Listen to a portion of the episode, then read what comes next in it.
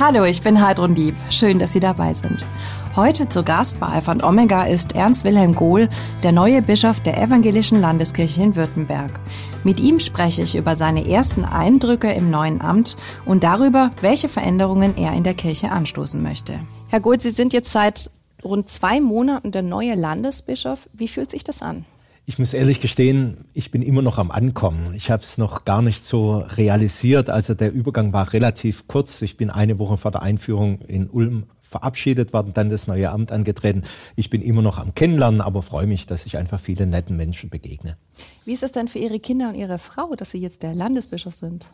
Ja, das ist natürlich schon eine Umstellung, aber es ist einfach so, unsere Kinder wohnen immer bei uns in Ulm und ich bin äh, kaum mehr in Ulm, sondern ich lebe jetzt noch in Ulm, aber pendel jeden Tag äh, von Ulm nach Stuttgart. Von daher bekommt die jetzt gar nicht so viel von der konkreten Arbeit mit, aber sie erleben natürlich, dass ich früh morgens gehe und spät abends komme. Ja. Haben Sie das, das Gefühl, dass die Umgebung Sie jetzt anders wahrnimmt? Ja, und das überrascht mich ja irgendwie persönlich, weil ich ja der gleiche Mensch nach wie vor bin. Aber klar, du wirst dann in der, in der Rolle des Landesbischofs wahrgenommen. Äh, und das ist natürlich was anderes, als wenn du vorher Dekan warst. Jetzt wird Ihnen ja überall der rote Teppich ausgerollt. Es wird auch zukünftig so weitergehen. Haben Sie Angst, dass Sie irgendwann ein bisschen abheben werden? Also ich glaube, dass da meine Frau und unsere Kinder da schon dafür sorgen, dass es nicht passiert. Und ich glaube, ich auch vom Typ her, äh, glaube ich, da nicht der Obergefährdetste bin. Aber natürlich ist klar, du hast eine andere Rolle und äh, da muss man, glaube ich, immer auch in eine gute Distanz zu sich selber treten. Aber das sind Menschen, die dich einfach schätzen und die dir auch wohlwollende Kritik äußern, ganz arg wichtig. Sehr gut. Ähm, wie hat sich denn Ihr Alltag verändert, seit Sie Landesbischof sind?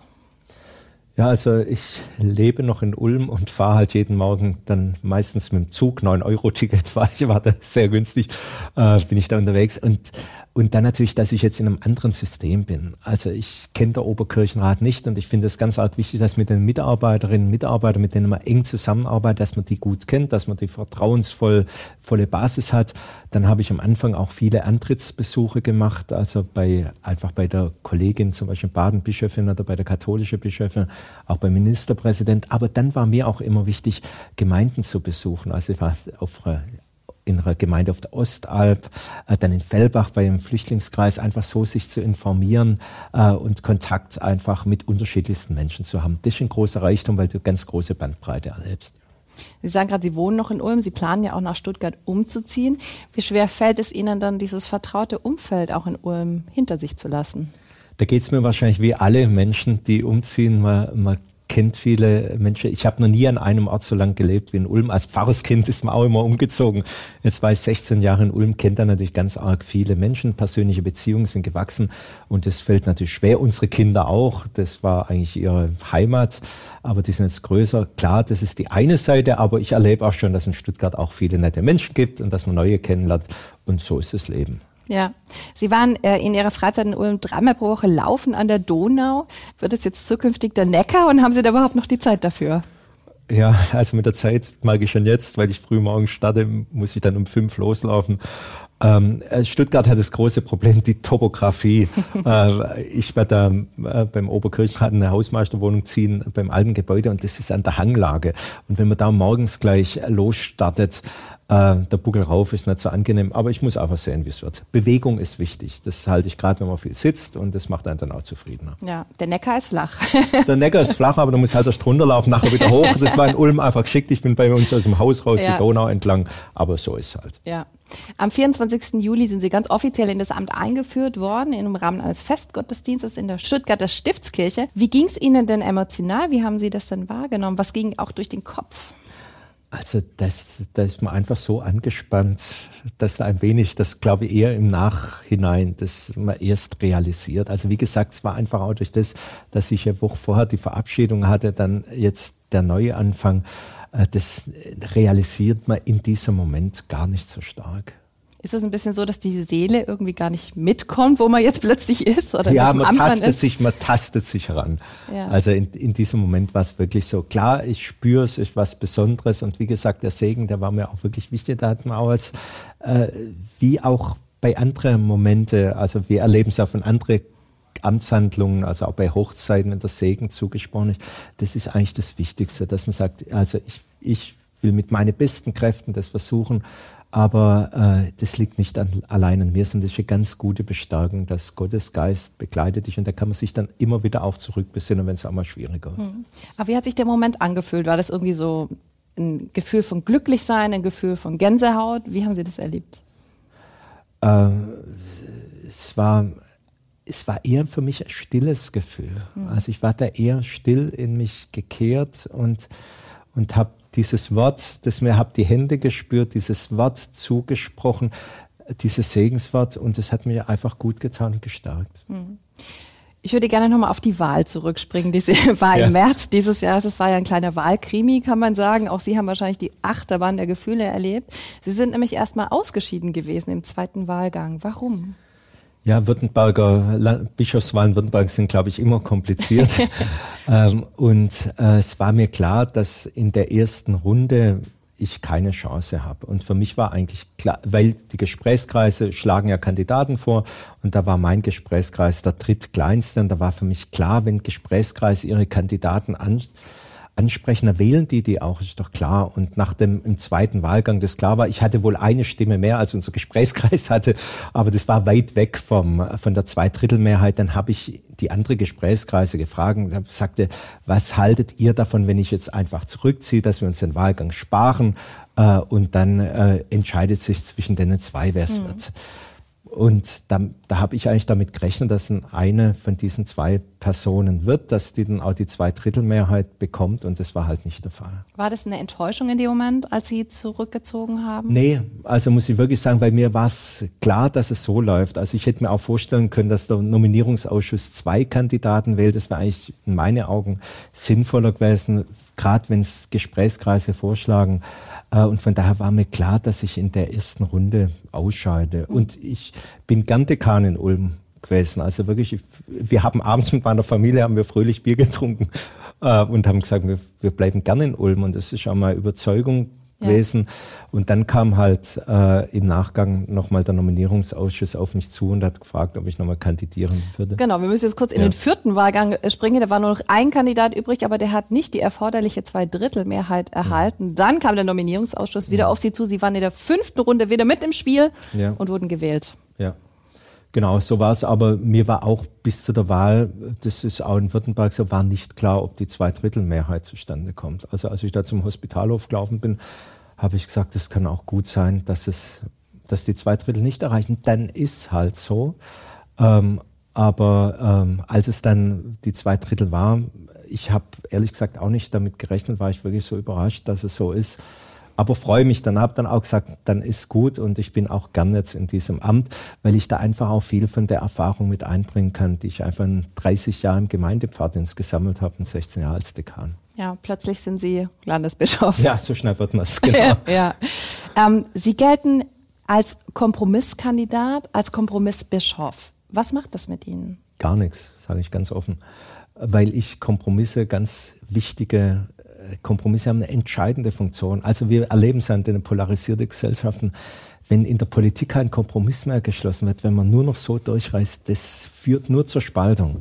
Und von daher finde ich Kompromiss überhaupt nichts Ehrenrührendes, sondern ich denken Sie an die Debatte, die wir um Segnung gleichgeschlechtlicher Paare hatten, dass man Kompromiss findet zwischen Positionen, die ganz weit auseinander liegen. Das finde ich positiv. Das finde ich im positiven Sinne stilprägend. Deshalb sollte man in Worten, wo immer die klare Kante gefordert wird. Das ist so leicht. Eine klare Kante erleben wir auch in den sozialen Medien. Einer haut eine Meinung nach der anderen aus. Das hilft uns überhaupt nicht weiter, sondern wir müssen zueinander finden. Deshalb macht mir das Wort Kompromisskandidat nichts aus. Ja. Auf Sie wartet jetzt viel Arbeit, kann man sagen. Was liegt Ihnen denn besonders am Herzen? Also wir erleben natürlich wirklich deutlich äh, die gestiegene Kirchenaustritte. Äh, das ist echt ein Thema, das auch, wo ich merke, was Gemeinden, also habe ich ja auch als Pfarrer erlebt oder als äh, Dekan, dann auch wenn am Schluss in der Kirchengemeinderatssitzung die Austritte im nicht öffentlichen Teil einfach genannt werden, das, da fällt immer so betretenes äh, Betroffenheit, fällt da, was können wir da dagegen machen? Und da finde ich der erste Punkt äh, ganz entscheidend, dass wir uns wieder vergewissern, warum es gut in der Kirche zu sein, dass uns also äh, auch nach außen hin zu sagen, warum ist sinnvoll, aber auch nach innen, dass wir uns, es gibt einfach Faktoren, wo man nur bedingt was dagegen machen kann. Äh, und da sind wir als Kirche, wie gerade alle Institutionen, einfach in einem schlechten Licht und gerade auch durch die Missbrauchsdebatten, die treffen uns natürlich auch. Ähm, und dass man, dass man sich da sagt, wir haben bedingte Möglichkeiten. Wir kriegen den großen Turnout, also wachsen gegen den Trend, gab es auch mal so als Kampagne. Das ermüdet die Menschen, weil du gegen Windmühlen mhm. kämpfst, gegen Trend. Ähm, aber trotzdem haben wir gute Möglichkeiten, einfach ähm, in die Gesellschaft reinzuwirken. Und deshalb ist mir auch so wichtig, am Anfang auch Gemeinden zu besuchen. Ich war in einer Gemeinde, die einen Pfarrgarten geöffnet hat. Pfarrplan einerseits haben sie Pfarrhaus verloren. Die bieten auf der Ostalb äh, mittags ein Treff an. Das ist wunderbar. Das wird in dem Dorf angenommen. Da sind alle begeistert oder ein Flüchtlingskreis, der sich da engagiert. Das sind so gelingende Beispiele. Wir müssen viel mehr der Blick aufs Gelingende, weg von dem, von dem Trend, ach, alles geht der Bach runter und macht das Letzte, macht das Licht aus. In dem Zusammenhang ist trotzdem, glaube ich, wichtig, die Zahlen auch nochmal anzuschauen. Also es sind heute 1,9 Millionen Protestanten in Württemberg. Vor 16 Jahren waren es noch 2,4 Millionen. Das ist innerhalb von 16 Jahren ein Verlust von mehr als 20 Prozent. Ja. Es gibt eine Studie, die besagt, im Jahr 2060 wird es im Vergleich zu heute die Hälfte der Kirchenmitglieder sein. Das bedeutet weniger als eine Million. Ist das, was Sie machen, nicht ein Kampf gegen Windmühlen? Also der demografische Faktor ist ein großer Teil, einfach dass die ältere Generation einfach stirbt und weniger junge die sind, äh, werden dann evangelisch. Deshalb ist es auch so wichtig, dass man so Tauffeste, so niederschwellige Angebote, die ja überall jetzt auch sich entwickeln, wo dann auch viele Menschen auf niederschwellig wieder in Kontakt mit der Kirche kommen. Das ist das eine. Also wir haben Möglichkeiten und die müssen wir nutzen und da probieren wir neue Wege aus, wirklich auch unverschwungen. Aber dass wir einen riesen Trend jetzt so stoppen könnten, das führt, glaube ich, zu dem, dass, dass die Menschen überfordert. Und da finde ich, kann man lernen von Kirchen, kleinen Kirchen, kleineren Kirchen, die echt toll auch in die Gesellschaft. Wir haben ein Auftragsevangelium in die Gesellschaft zu bringen. Und das ist ein aktu hochaktuelles, äh, ein hochaktueller Auftrag, den wir da haben. Äh, und dem sollen wir nachgehen. Und wenn wir uns da nicht irre machen lassen, da mache ich mir keine Sorgen. Also das Wichtigste ist, dass wir, glaube ich, äh, von dem Gefühl, ach, äh, es hat doch alles keinen Sinn mehr, dass wir uns selber vergewissern und sagen, die Kirche lebt auch von der Zusage Christi, äh, ich bin bei euch alle Tage und in dieser, unter dieser Zusage wirken mit unserer Wirklichkeit, mit unseren Möglichkeiten, das ist unsere, das ist jetzt dran. Hm. Die Menschen sind heute ja gar nicht unbedingt weniger gläubig. Sie können nur mit der Institution Kirche nichts anfangen. So ist, wir erleben das Gleiche einfach durch den Teil von der Individualisierung und das will ich jetzt auch gar nicht bewerten. Wir erleben, erleben es in der Vereine, wir erleben es in der Parteien, äh, wir erleben es in der Gewerkschaften. Überall äh, Institutionen haben es schwer. Ähm, und deshalb müssen wir schauen, das ist einerseits eine gesellschaftliche Entwicklung, die uns nicht leben soll, unsere Möglichkeiten zu nutzen. Und dazu ermutigen, gelingende Modelle einfach ins Erinnerung zu rufen, das halte ich für entscheidend.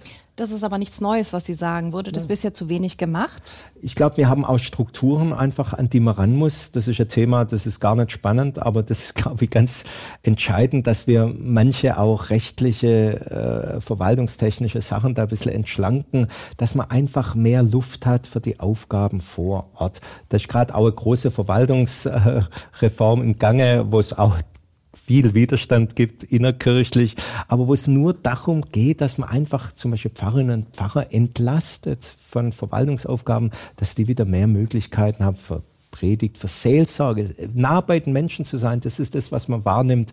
Äh, und da schauen wir gerade wirklich, dass man da wieder mehr äh, Kapazitäten ermöglicht. Hm. Sie haben auch die Missbrauchsfälle angesprochen. Wie wollen Sie denn damit umgehen? Da wird ja wirklich in unserer Landeskirche schon seit längerem sehr gut umgegangen. Also da wird nichts unter der Tisch gekehrt. Da wird, sobald äh, sich was besteht, also sobald ein Verdachtsverfall da ist, wird dann auch die Staatsanwaltschaft eingeschaltet. Also äh, das ist einfach auch so Windmühlen, gegen die man ankämpft. Da wird äh, Kirche sei hier nicht transparent. Die Kirche ist hier maximal transparent. Es gibt auch eine unabhängige Kommission mit Fachleute besetzt, die überall draufschaut. Wir sind im Gespräch mit der Betroffenen selber. Es gibt ein Betroffenenforum jetzt auch, äh, wo man einfach der direkte Austausch mit ihnen sucht, dass die spüren, wir, wir erkennen an, was euch passiert ist. Und wir versuchen auch mit Anerkennungsleistungen, weil es da wirklich auch Menschen gibt, die einfach so eine Missbrauchssache aus der Bahn geworfen hat, dass man da auch finanziell diesen Menschen hilft. äh, wenn die da ähm, einfach in Not sind. Und, und der zweite wichtige Punkt ist, wir arbeiten an einer tollen, guten, transparenten Prävention dass man einfach sagt, aus diesen Fällen haben wir gelernt, wir schulen, sensibilisieren äh, die Mitarbeiter, Mitarbeiter ähm, und schreiben die Prävention immer fort. Ja. In der, äh, kurz vor der Wahl waren Sie auch bei Alpha und Omega. Ich hatte Sie damals äh, gefragt, ob sich denn Kirche politisch positionieren sollte. Sie haben daraufhin gesagt, man kann nicht nichts sagen, auch nichts zu sagen ist eine Position. Wo und bei welchem Thema wollen Sie sich jetzt positionieren?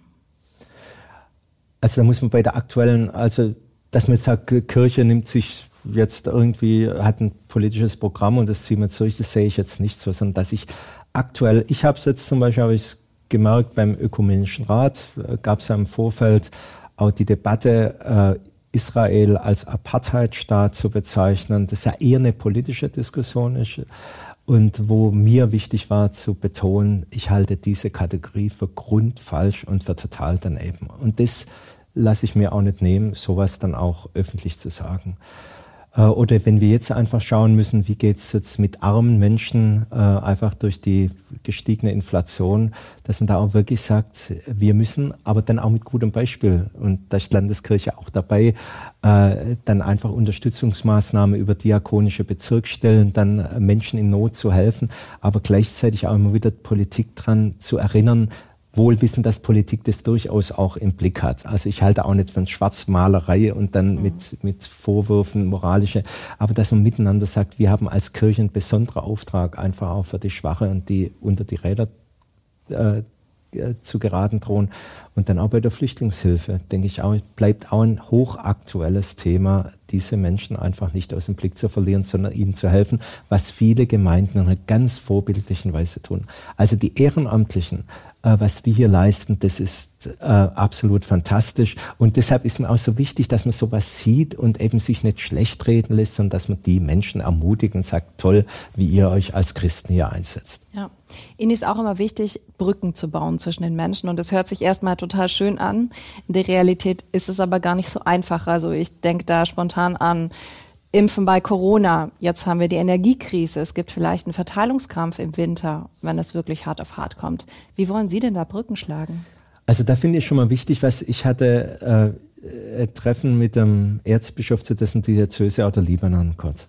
Und wenn ich da höre, dass die eine Inflation von 500 Prozent haben, 500 Prozent, äh, dass die der bettelarme Libanon 1,5 Millionen Flüchtlinge aufnimmt, dann ist es für mich sowas für mich erstmal intern, dass ich sage, das relativiert manche Diskussion. Also wo ich auch wichtig finde, dass man manche aufgeregt hat. Also wenn man sagt, die Häuser, die Wohnungen werden nicht mehr geheizt. Wir reden darum, dass eine Wohnung nicht mehr bis 21 Grad, sondern bis 19 Grad geheizt wird.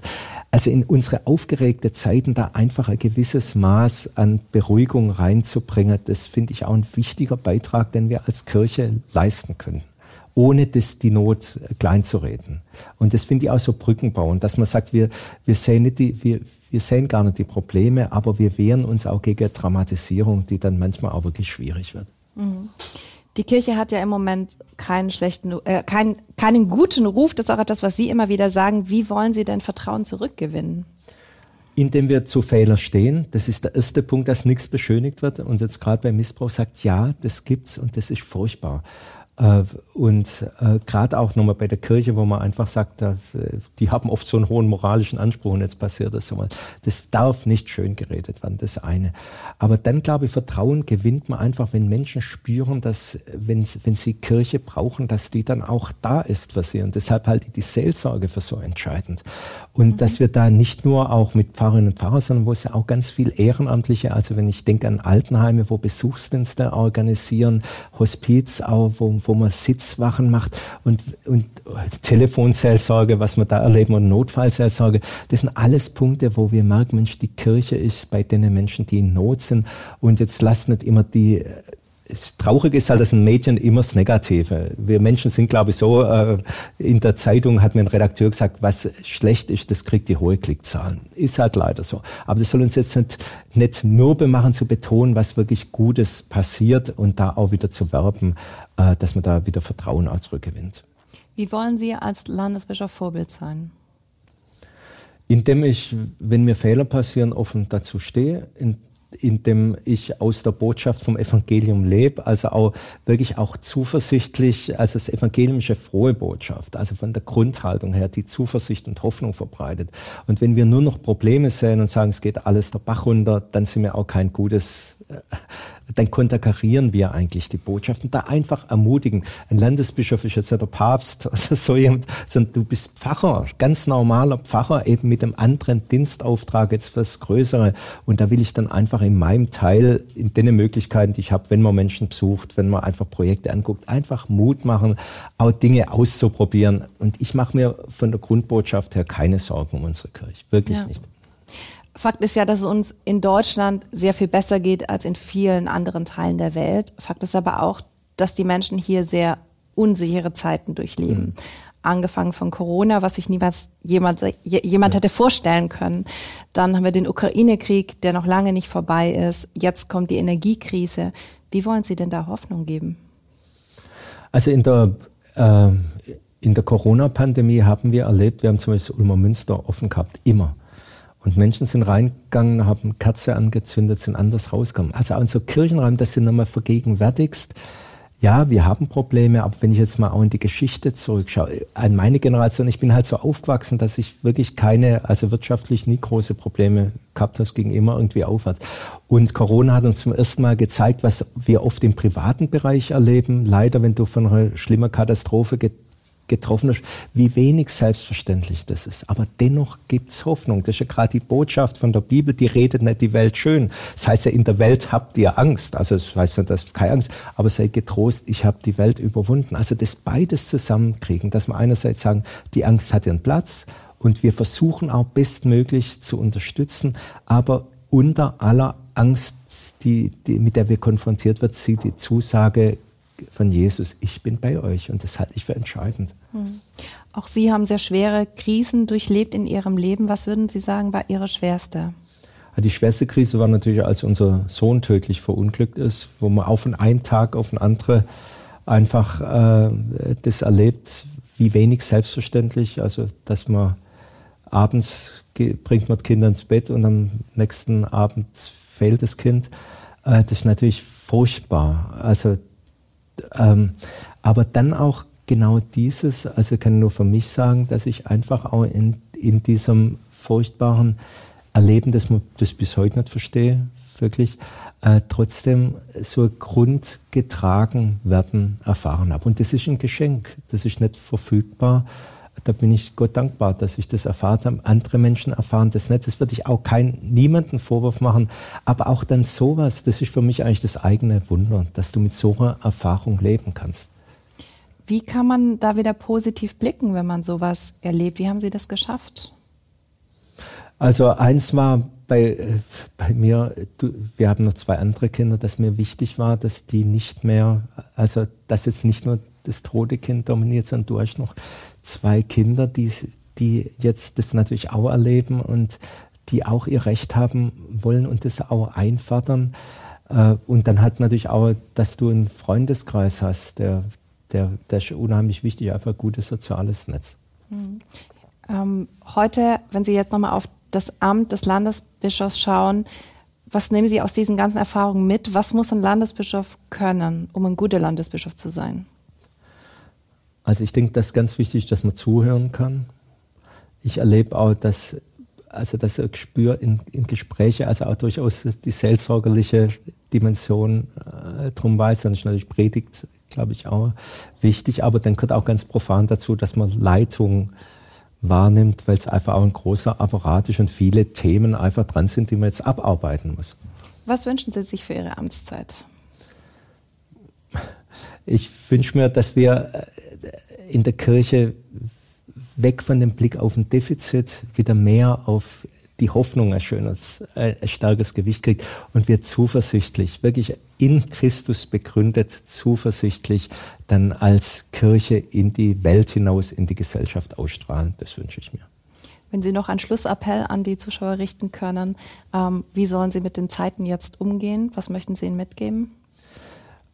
Also ich würde, äh, bringt wenn man Fragen hat, thematisiert also dass man offen miteinander spricht. Wir gibt es, glaube ich, zu wenig Austauschräume, wo man wirklich richtig spricht und nicht aneinander vorbei. Und dass wir uns als Christen auch so zugestehen, dass man unterschiedliche Meinungen haben kann, weil wir eins in Jesus Christus sind. Und wirklich mit dieser Fröhlichkeit, also die Glaubensgewissheit, und da gehört auch, dass man Gottesdienst feiert miteinander, geht in Gottesdienste, bestärkt euch selber da drin. Äh, das halte ich für wichtig. Ich wünsche Ihnen alles Gute für Ihre Amtszeit als Landesbischof. Vielen Dank, dass Sie da waren und so oft mit uns gesprochen haben. Landesbischof Ernst Wilhelm Gohl im Gespräch. Das war heute unser Thema bei Alpha und Omega. Übrigens, Alpha und Omega, der Podcast, ist ein gemeinsames Format der katholischen Bistümer Rottenburg, Stuttgart und Freiburg sowie des evangelischen Medienhauses Stuttgart.